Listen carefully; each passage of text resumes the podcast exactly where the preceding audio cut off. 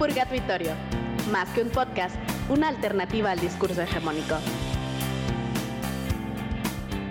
Buenos días, bienvenidos a la nueva sección del Purgatorio. Eh, como sabrán, eh, estamos en cambios, eh, hemos decidido ampliarlo y hoy estamos a 12 de junio en nuestro primer programa de esta nueva época, llamémoslo así. Y hoy contamos con la asistencia del psicólogo Cristian Echeverría de la Clínica Psicológica Centro Histórico. Y nuestro tema en general entonces va a ser la salud mental y eh, las terapias psicológicas y qué beneficios le traen a las personas. Cristian, muchas gracias por haber venido. Hola, buenos días, gracias por invitar. Pues gracias a vos. Eh, bueno, Cristian, contanos. Lo primero es saber un poquito de vos. Eh, ¿Quién es Cristian Echeverría? Y sobre todo, ¿cómo llegas a la psicología? Pues yo desde adolescente ya quería ayudar a las personas, ¿verdad? Y quería como descubrir algunas cosas mías, proceso de autoconocimiento. Y ya tenía claro que quería ayudar a la gente, ¿verdad?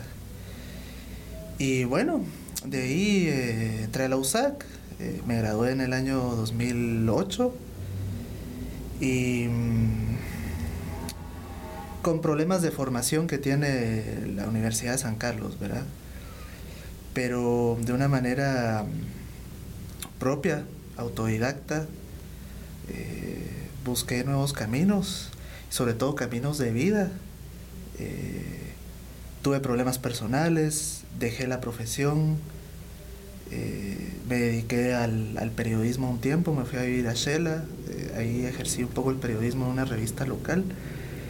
Y entonces, en, resumidas cuentas, tuve que dar una gran vuelta de vida, ¿verdad? Para descubrirme, encontrarme, encontrar mi sentido de vida, que era lo que quería. Y eso fue fundamental para que yo pueda ayudar ahora a las personas, ¿verdad? Si yo no sé qué, qué soy, qué quiero y, y, que necesito, no, no puedo ayudar a otros a, encontrarse. Entonces eso fue fundamental. Tuve que dar una vuelta en mi vida para, para ser ahora buen terapeuta. Ahora me considero buen terapeuta, hace 10 años.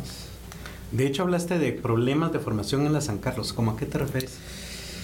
Ah, em, la psicología en Guatemala está como presa presa del, del, modelo capitalista, este neoliberal, ¿verdad? Porque estamos, los que estudiamos psicología, ahora desconozco cuál es el, el pensum de estudios, pero en mi tiempo estábamos presos de terminar en una empresa de recursos humanos, ejerciendo como de policías del dueño capitalista de la empresa, cuidando empleados, ¿verdad? Eh, aplicando solo psicometría, o de cuasi guías religiosos, ¿verdad? Eh, evangélicos, la, famosa abrazoterapia, ¿verdad? que eh, intenta llenar enormes vacíos de formación. Entonces, eh, no nos forman como personas críticas, ¿verdad? No nos forman como, como personas em, que logren ver hacia adentro y que logren como descubrir cuál es el lugar que tenemos en esta sociedad tan convulsa, ¿verdad?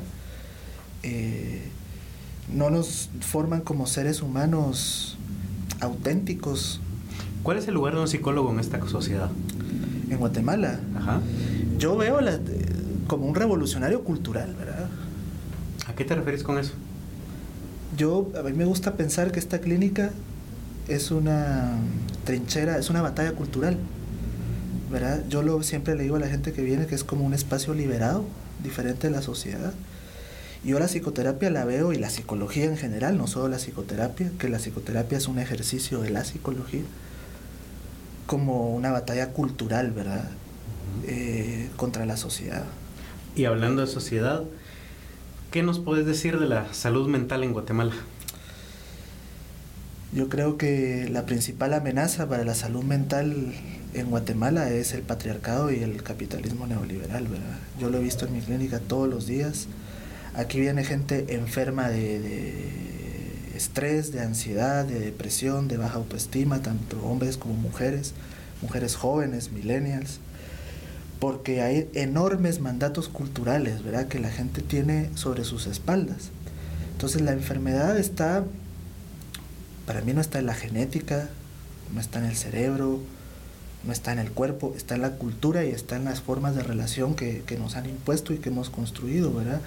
Por ejemplo, el patriarcado enferma a hombres y a mujeres. Aquí vienen chavos, hombres jóvenes, heterosexuales, homosexuales, bisexuales, la diversidad, enfermos con esto que se llama masculinidad tóxica, ¿verdad? Es una masculinidad impuesta por la cultura y, que nos impone el rol de tener que ser exitosos, competitivos, tener pisto, acostarnos con cualquier cantidad de mujeres que se pueda, mientras más mejor, tener el control siempre de toda la situación, ser proveedores.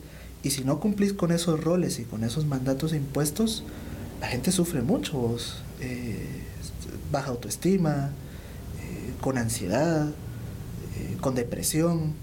Entonces hay que identificar que el enemigo de la salud mental en Guatemala hoy está en la cultura patriarcal y ese, ese neoliberalismo individualista, ¿verdad? Que nos vuelve enemigos. Eso te voy a preguntar porque creo que, que abordaste cómo el, patriarcado te enferma, pero cómo te enferma psicológica o mentalmente el, neoliberalismo o el capitalismo, no sé cómo el se El capitalismo neoliberal te impone una cultura individualista de, competencia. Es una competencia que se, exacerba y que se desborda. Eh, nos hace luchar por todo, ¿verdad? Por los recursos, por un trabajo, hasta por el amor, ¿verdad? Por el agua, por el aire, por los espacios de trabajo, eh, por la cultura, por la sobrevivencia de tu cultura, por la alimentación, por los territorios, por todo. Te impone una, una, una competitividad tóxica que el discurso neoliberal te idealiza y que te dice que hay que ser competitivos, pero eso en, en el fondo es una cultura de violencia. Y eso te causa mucho estrés. Claro. Casualmente ayer estaba leyendo un tweet, no recuerdo quién lo publicó, pero cabalmente decía que le había costado mucho conseguir un trabajo, que era un trabajo de mierda porque no le gustaba, estaba eh, insatisfecha esta persona, pero que de todos modos, gracias a Dios, tenía trabajo. Mm. Entonces, por ahí me, me, acordé de vos precisamente con, con, ese comentario, porque creo que por ahí va la cosa, ¿no? Sí, sí, sí. sí. Bueno, muchas gracias. Veo que en tu clínica, eh, razón por la cual también me llamó la atención hacer esta entrevista, hablas de ciertos tipos de terapia que no son muy comunes en el país. En el país entiendo yo, como ya bien dijiste, que muchos psicólogos se van por la psicología industrial, eh, y otros se quedan más bien en, toda esta parte mm, freudiana, ¿verdad? Pero veo que vos manejas la terapia existencial.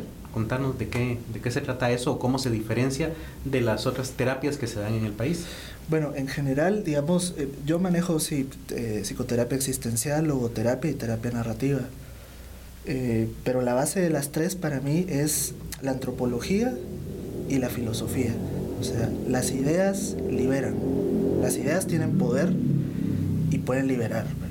Pueden desmontar estos eh, patrones socioculturales que nos están jodiendo y nos están enfermando. Entonces, la filosofía y la, y la, la filosofía es muy importante para las tres.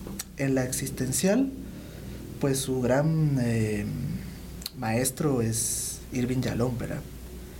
Eh, Irving Yalom, que me inspira mucho, y la psicoterapia existencial eh, busca pues despojarte de todos estos mandatos, ¿verdad? Mandatos socioculturales, eh, tanto para hombres como mujeres, y nos hace entender de una manera objetiva, ¿verdad? Y materialista nuestra situación en, en el universo, ¿verdad? Primero como seres finitos, ¿verdad? Como seres mortales que somos, como seres tremendamente insignificantes. Ahí es donde está tal vez, cuando hablabas de filosofía, tal vez te referías concretamente a la filosofía existencialista. Sí, sí, ah, también hay, hay, digamos, eh, hay una profunda influencia de la filosofía existencialista y nos hace como entender eh, nuestro lugar en este, en este universo, ¿verdad? Somos seres pequeños, insignificantes en relación al tamaño del cosmos, ¿verdad? Somos seres finitos, somos seres mortales, somos seres que, eh, probados en la ciencia, con la evolución, estamos, ya estamos aquí básicamente al azar. y, pues que no, no hay, digamos, un destino manifiesto o no está de predeterminada nuestra existencia, sino que es algo que nosotros vamos construyendo con cada paso, con lo que tengamos, con las herramientas que nos da nuestra cultura, nuestra posición de clase, nuestros privilegios. Y eso para algunas personas puede ser un poco inquietante. De hecho, esa es la función eh, filosófica y social de la religión, que es que la gente busca encontrarle un sentido a, a su existencia en esta en este mundo y en este universo, ¿no? El problema con eso es que nos vuelve dependientes como de un padre protector que para algunas personas les funciona, es una creencia, yo jamás cuestiono las creencias religiosas ni la fe de nadie, pero partimos de, esa premisa, ¿verdad? De que estamos solos y de que tenemos que construir nuestro propio camino, ¿verdad? Y, la gente se libera con eso porque pues va dejando por un lado los mandatos culturales y socioculturales que nos, han, que nos han impuesto y se descubre a sí misma y descubre su propio camino. Y eso reduce ansiedades, sube autoestima eh, y van a mejor las identidades, ¿verdad? Porque ya la gente no sigue objetivos de vida impuestos por, por ajenos o por externos, sino empieza a ser más consciente de sí mismo y de su propio camino, ¿verdad? Escríbenos a contacto arroba purgatorio.com o al WhatsApp 4409-2290. ¿Y la terapia narrativa en qué consiste? Terapia narrativa, eh, esto viene de Michael White y David Epstein, son dos eh, especialistas, uno es eh, zelandés y el otro es australiano, uno de ellos ya murió. Terapia narrativa es, yo uso mucho un pizarrón para explicarlo, el patriarcado y el capitalismo neoliberal nos imponen narrativas de vida, que son estos mandatos. Yo siempre insisto con los mandatos, ¿verdad? tal vez aclaremos, ¿a qué te referís con los mandatos culturales? Mandatos culturales, a, los, a, los, a esas cosas que se vuelven deber ser. ¿Son como roles de género? Roles de género, ¿verdad? Roles de la clase social. Digamos que la mujer por ejemplo, ser madre. exacto. Por ejemplo, en el patriarcado, las, las chavas, las mujeres, eh, en el amor burgués, digamos, socialmente construido, tienen el mandato de casarse, tener hijos, ser madres, ser esposas, eh, ser cuidadoras, eh, estar siempre alegres, ser la gente que nos cuida el ánimo, ¿verdad? ser la gente que reproduce la mano de obra, ¿verdad? La, gente que, que, da luz. Y estos son mandatos terribles porque quitan libertad. ¿verdad? La gente no termina haciendo lo que quiere, eh, sino lo que, lo, que, lo que siente que debe hacer. Pero ese deber ser a veces no se identifica con claridad, ¿verdad? Y son mandatos de la cultura. En el caso de los hombres ya lo comentamos, ¿verdad? Sí, puede ser proveedor, ser, macho. Ser proveedor, ser, macho, sexualmente ser, activo. Eh, exacto heterosexual. Hay, una, hay un mandato que es muy fuerte en nosotros los hombres, que tenemos que ser heterosexuales. ¿verdad? Aquí vienen, a la clínica viene una cantidad de chavos que no te imaginas, que son gays de closet y que vienen a pedir ayuda precisamente a que, para que les ayude pues, a salir, ¿verdad? y les genera un estrés terrible tener que estar fingiendo, tener que estar escondiéndose. Pero no tenés idea de la cantidad de gays de closet que vienen a buscar que se les ayude a salir, porque hay un mandato cultural enorme. Y hay chavos incluso que siendo gays han tenido parejas mujeres y se han casado y, vienen aquí y me lo dicen. Entonces se les ayuda pues a encontrarse y a, combatir esos mandatos. Ya. Pero no, no terminamos, perdón, interrumpí la idea de la terapia narrativa. Terapia narrativa. Bueno, terapia, la digamos, eh, en nuestras cabezas tenemos narrativas que vienen de la cultura. Que es como el discurso. Sí, el discurso, la autoimagen, el autoconcepto, cómo nos vemos a nosotros mismos, cómo vemos a los demás, cómo vemos la sociedad, cómo nos, qué lugar nos tenemos reservado a nosotros mismos en esta sociedad. Eso es una narrativa de vida, ¿verdad? Y eso es impuesto culturalmente. Y esas narrativas nos, nos van enfermando. Entonces, por ejemplo, aquí viene gente con narrativas como que eh, yo soy un inútil, ¿verdad? Yo no puedo ser feliz. Esas son narrativas que la gente introyecta, interioriza tremendamente y no les dejan ser felices, no les dejan ser libres. Entonces yo voy haciendo preguntas, mi trabajo es desmontar esa, esa narrativa, ¿verdad? Y voy haciendo preguntas para que la gente se dé cuenta de que hay, hay un concepto en terapia narrativa que usamos que se llama eventos extraordinarios. Y los eventos extraordinarios son eventos de la vida cotidiana que identificamos que yo, que, que parecen irrelevantes, a veces son inconscientes, eh, que yo ayudo a identificar a la persona mediante preguntas, en donde la gente se da cuenta que sí es capaz de romper esa narrativa que ha gobernado su vida. Por ejemplo, alguien que dice, yo no tengo control sobre mi vida, ¿verdad? Entonces yo voy explorando con preguntas y al final llegamos a la conclusión de que sí, de que esa persona en algún momento es capaz de hacer lo que quiere, salir con sus amigos, ayudar a los demás, sentirse pleno, una cosa cotidiana de lo más sencillo, cocinar algo que le gusta, tomar algo que le gusta, tener un tipo de relación que, le llena. Son eventos extraordinarios que rompen esa narrativa general con la que viene la gente, que, le cuenta un relato de sí misma, ¿verdad? Que muchas veces es falso, que es un relato impuesto que viene desde afuera, ¿no? Ya, muy interesante.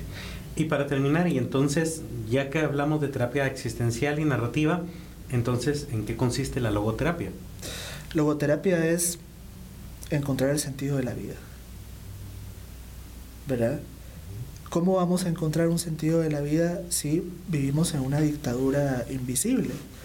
Que el capitalismo neoliberal y el patriarcado parecieran unas dictaduras invisibles, que ya nos marcan un destino de vida impuesto y un sentido de vida impuesto, como dijimos, las mujeres a tener que parir, a tener que ser madres esposas, madres y esposas, y a nosotros los hombres a tener que ser exitosos, proveedores, entonces eso ya es un sentido de vida impuesto.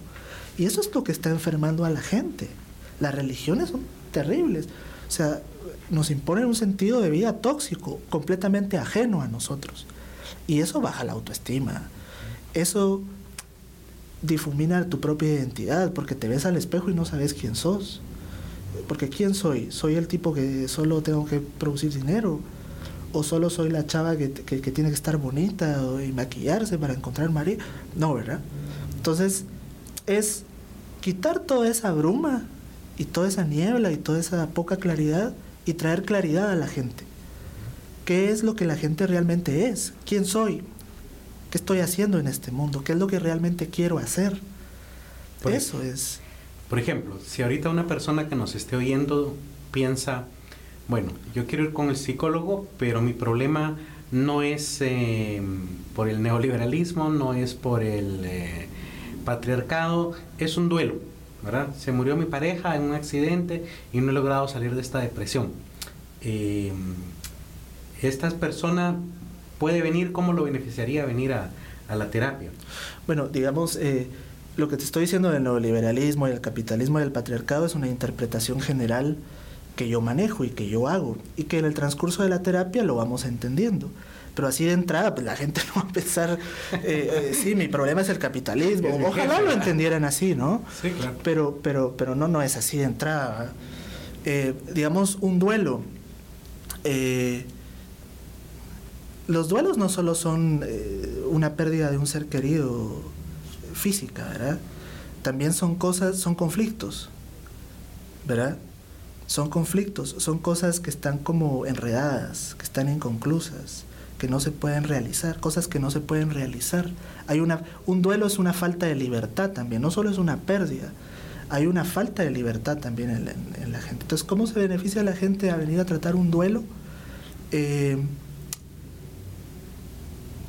conociéndose a sí mismo. La gente cuando pierde algo o a alguien se siente vacía, pero la gente no está vacía el vacío es una, es una falsedad, es una ficción, también impuesto por la sociedad, ¿verdad? Porque la sociedad, nos, como dije, nos impone roles. Si no tenemos un tipo de relación tal, por ejemplo, si no tenemos a una pareja que esté este mito del amor romántico que es muy tóxico ¿verdad? y dañino a alguien que esté con nosotros para siempre, ¿verdad? que es una absoluta estupidez, eso nos fabrica un vacío artificial y nos genera también un duelo en el caso de que la otra persona decida terminar la relación, ¿verdad? Entonces muchas veces los duelos, o sea, la sensación de pérdida se dan por no cumplir las expectativas que impone la sociedad. Entonces la gente se beneficia aquí porque se autoconoce. Yo lo que invito es hacer aquí una mirada hacia adentro.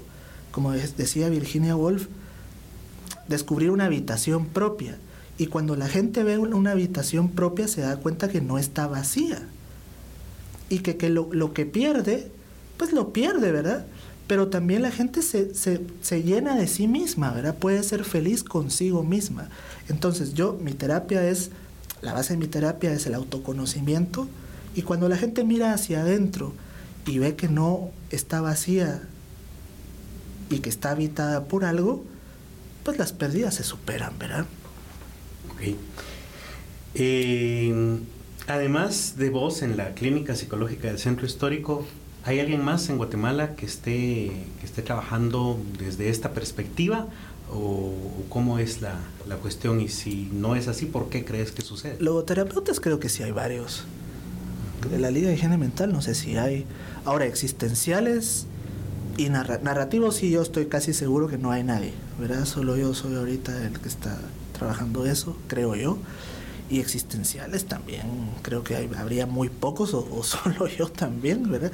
Si alguien conoce, pues podría comentar, ¿verdad? Pero, que nos no. escriban y nos cuenten. Sí, sí, sí. Sí, de hecho sería sí. interesante. Logoterapeutas sí sé que hay, pero existenciales y narrativos sí. Yo... Bueno, Cristian, pues eh, muy interesante, sinceramente, siempre me ha parecido muy interesante la forma en que en que abordas tu, tu profesión. Muchas gracias. Eh, no sé, ¿tienes algo para cerrar? Pues eh, si necesitan ayuda, que vengan con mucho gusto. Claro. Si necesitan conocerse, eh, hay una frase que yo uso mucho que es que lo contrario de la soledad no es la compañía, sino el autoconocimiento. Si quieren autoconocerse, si quieren saber quiénes son, para qué están aquí, eso alivia mucho, eso pacifica mucho, eso calma mucho. Eh, pues bienvenidos aquí y bienvenidas. Gracias. Entonces, eh, te pueden encontrar en Twitter como Clínica Psicología 1, ¿Sí? en Facebook como Clínica Psicológica del Centro Histórico y no sé si tenés un número de teléfono para que te contacten. 23 33 22 89. Muy bien. 23 33 22 89. Sí. Y entonces. Eh, atiendo de lunes a viernes, 9 de la mañana a 5 de la tarde y sábados de 9 de la mañana al mediodía con cita. Hay que hacer cita. Hay que hacer cita. Muy bien. Muchísimas gracias, Cristian. Entonces, gracias a vos por muchos espacio, y bueno, eh, gracias por escucharnos también. Purgatuitorio es un programa de Editorial Kazam